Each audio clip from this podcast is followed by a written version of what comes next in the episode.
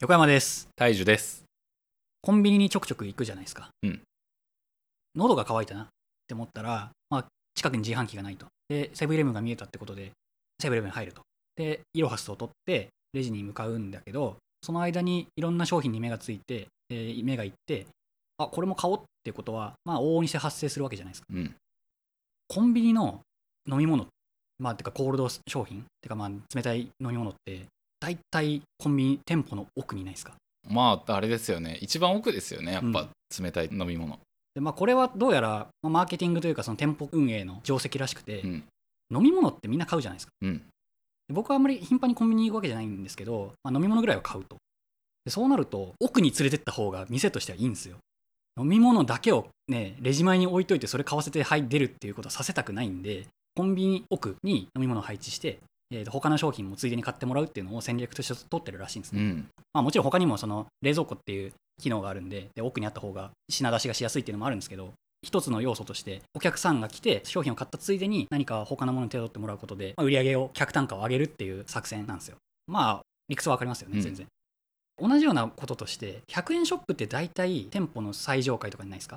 あーなんとなくそのイメージありますね。渋谷マークシティのダイソー1階にあったりするんで。ああそれいいっすね。うん、今ちょっと一番最初に思いついた100円ショップは違ったんですけど、うん。確かにあのルミネとかだと結構上の方にあるイメージありますね。であとおもちゃ売り場とかも百貨店とか、まあ、あの家電量販店だとかなり高い階の方にありますよね。6階とかか10階とか。多分そうだと思うんですよ。うん。秋葉のヨドバシカメラって8階建てなんですけど、え6階におもちゃ売り場があるんですね。でこれシャワー効果って言ってうん。でとりあえず客を一番最上階に連れてって、えーその上で、えーと他の商品にも興味を引いてもらおうっていう作戦なんですよ。これって客のためになってるのかなっていうのをいつも思ってるんですよね。あだってこっちとしては100均でさっと買って帰りたいんですよ。それこそね、えーとマークシティ1階のダイソーみたいな感じでうん入ってパッて買ってかパッと帰るっていうそんぐらいの寄り道感で商品買いたいんですよね。コンビニも。パッと入ってパッとそう飲み物だけ取って帰りたいっていう風にしたいんですけど店舗の売り上げを拡大するにあたってはどうしてもキラーコンテンツというかみんなの興味を引くようなものはどうしても動線の遠いところに置くっていううん。風にしてるんですよ。僕がね店作るんだったらそうはしたくないなって思うんだけどだってお客さんファーストですとかってよく言うわけじゃないですか、うんうんうん。けどそれ本当に客のためになってんのっていうのは思うんでなんかここにモヤモヤ感を持ってるんですよねぶっちゃけ本当にそのせいで僕は逆に行ってないんですよ。その近所の多分今潰れちゃったか分かんないですけど、まあ、近所の複合施設。てかまあ僕の一番近い100均、まあ、セリアなんですけど、えっと上野の丸井の中に入ってて上野の丸井の8階に入ってるんですね。で僕は100均でただ買い物しただけなのにわざわざあの超遅い超長いエレベーターを うん。じゃあエスカレーターをうん延々と登っていかなきゃいけないっていうのがめんどくさすぎてえこれ俺のためには少なくともなってないぞっていうふうに思うんですね。1階にダイソーあってくれよってまあけどねあの1階にダイソーあったら他の店舗に全然あの興味をいかずにそのまま帰っちゃうっていうことが発生しちゃうんで、まあ、そういう戦略は通らないんだろうなっていうのをこうあの理屈では分かるんだけどやめてほしいなって思うんですよね。なんかこれについてあのただ話したいだけなんですけど、どうなんですかね。なんか資本主義のあれで解決しないかな普通に。まあでも路面にも結構100均ってありますよ。あります？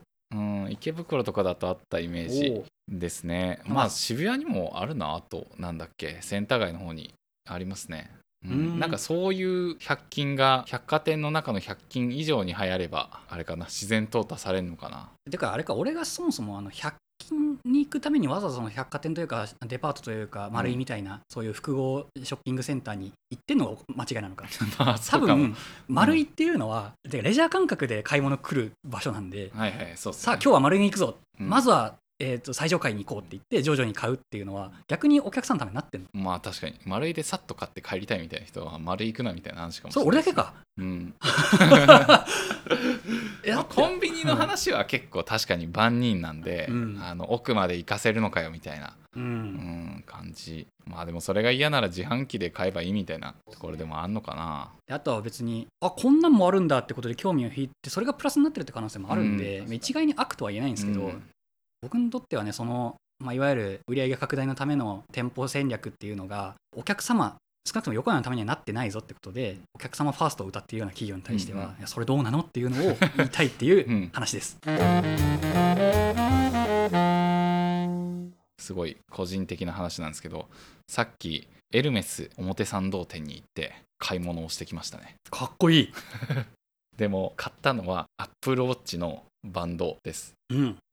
さあおいくら万円でしょう？多分4万9500円とか、まあ、5万円っすねうん。もしかしたらエルメスで一番安いのかもしれない。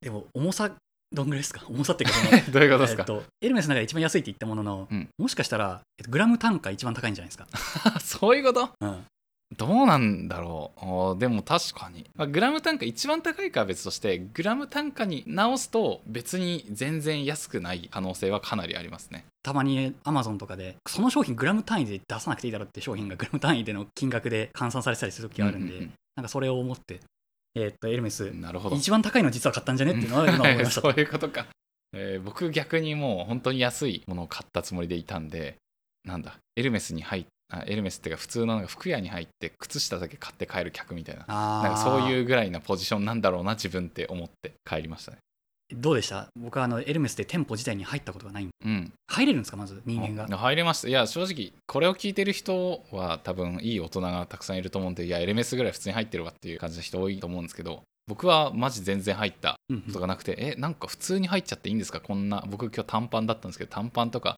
大丈夫ですか？ドレスコードみたいな。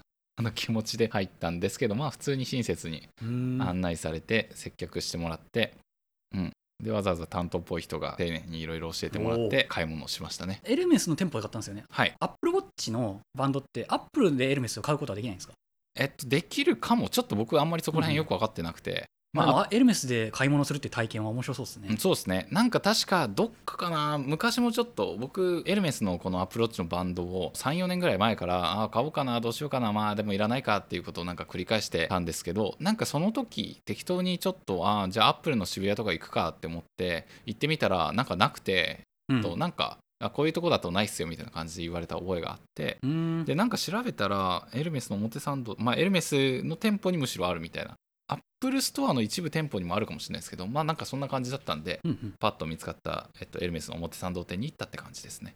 ちなみになぜ急にエルメスのバンドを買いに？うん。もともと僕アップルウォッチ持ってるんですけど持っているバンドのタイプが結構スポーティーなタイプというか、うん。それ自体は機能性として特に不便ないんですけど、まあ、やっぱレザーの方がかっこいいなっていうのはずっと感じてたんですよね、でレザーの方がかっこいいけど何にするのがいいのかなみたいなアップルで出している。別にエルメスじゃないレザーのやつもあるしでもどうせだったらもうちょっと面白くえっとエルメスが公式コラボなんですけどアップルとの、なんかそれ以外にもいろんなブランドがアップルウォッチ対応のバンドを出してたりするんでああそれでもいいかなこれでもいいかなっていうのをいろいろ考えてたんですけどなんかもうめんどくさくて。あ。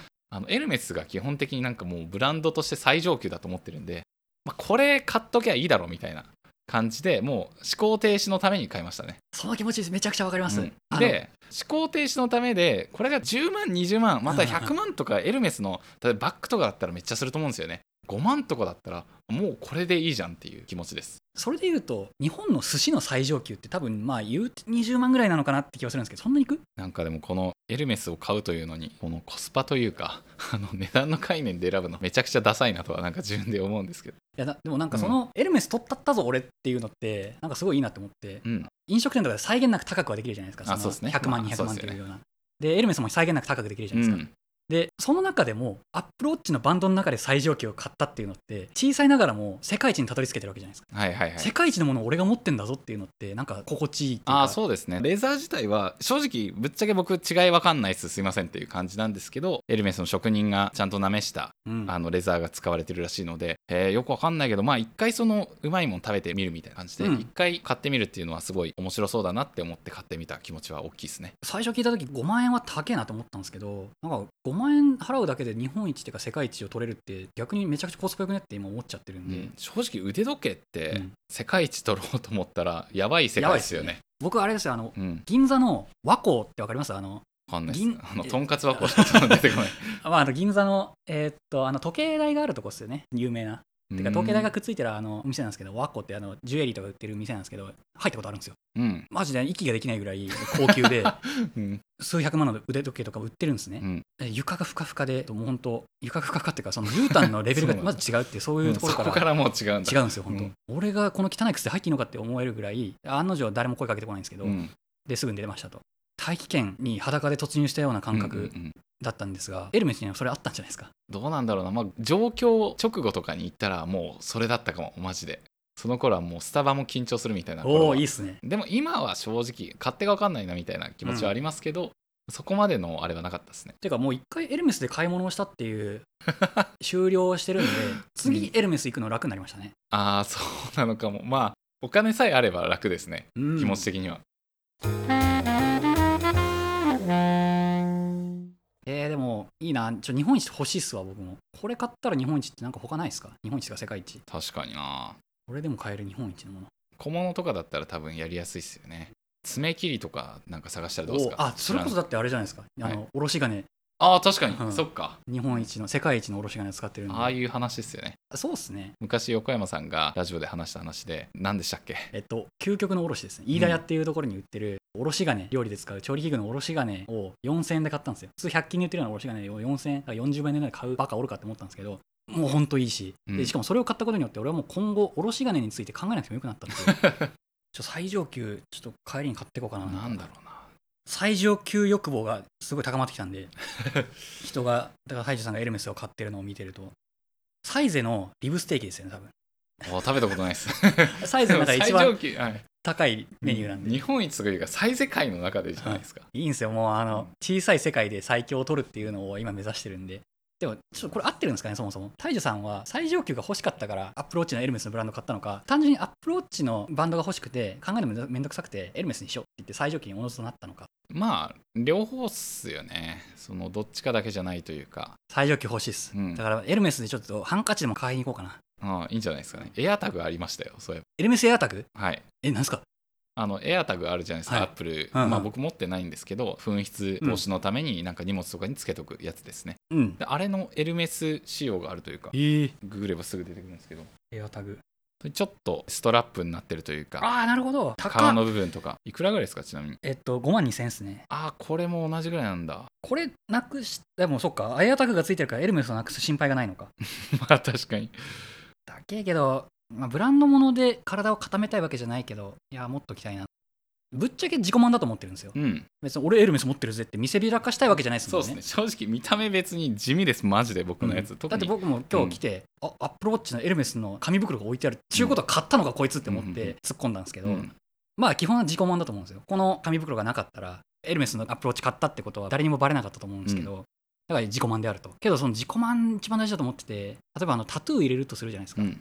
俺背中にタトゥー入ってん入ってんだよなっていうのってめちゃくちゃ自分にとってのなんだろう誰にも見せないだろうけど、はいはいはい。俺はタトゥーを背中に入れてるぐらいの存在なんだぞっていうのを なんか威圧できるというか、うん。自分の心持ちとしてなんかちょっと一歩強くなれる気がするんで、はいなんかそれを思ってる気がするんですよね。僕それで言うとあれですね、このえっと Mac につけてるステッカーもなんか同じような気分ですね、確かに、うんでも買いすぎじゃないですか。まあそうかも、うんまあ、どんどん自分の周りを装備で固めて強くしていくんですよねいいっすね。そうやってちょっと自分にご褒美っていうのを積み重ねていく人生、いいっすね。ちょっとどのぐらいエルメスのバンドによって人生が好転したかちょっと続報を聞きたいです。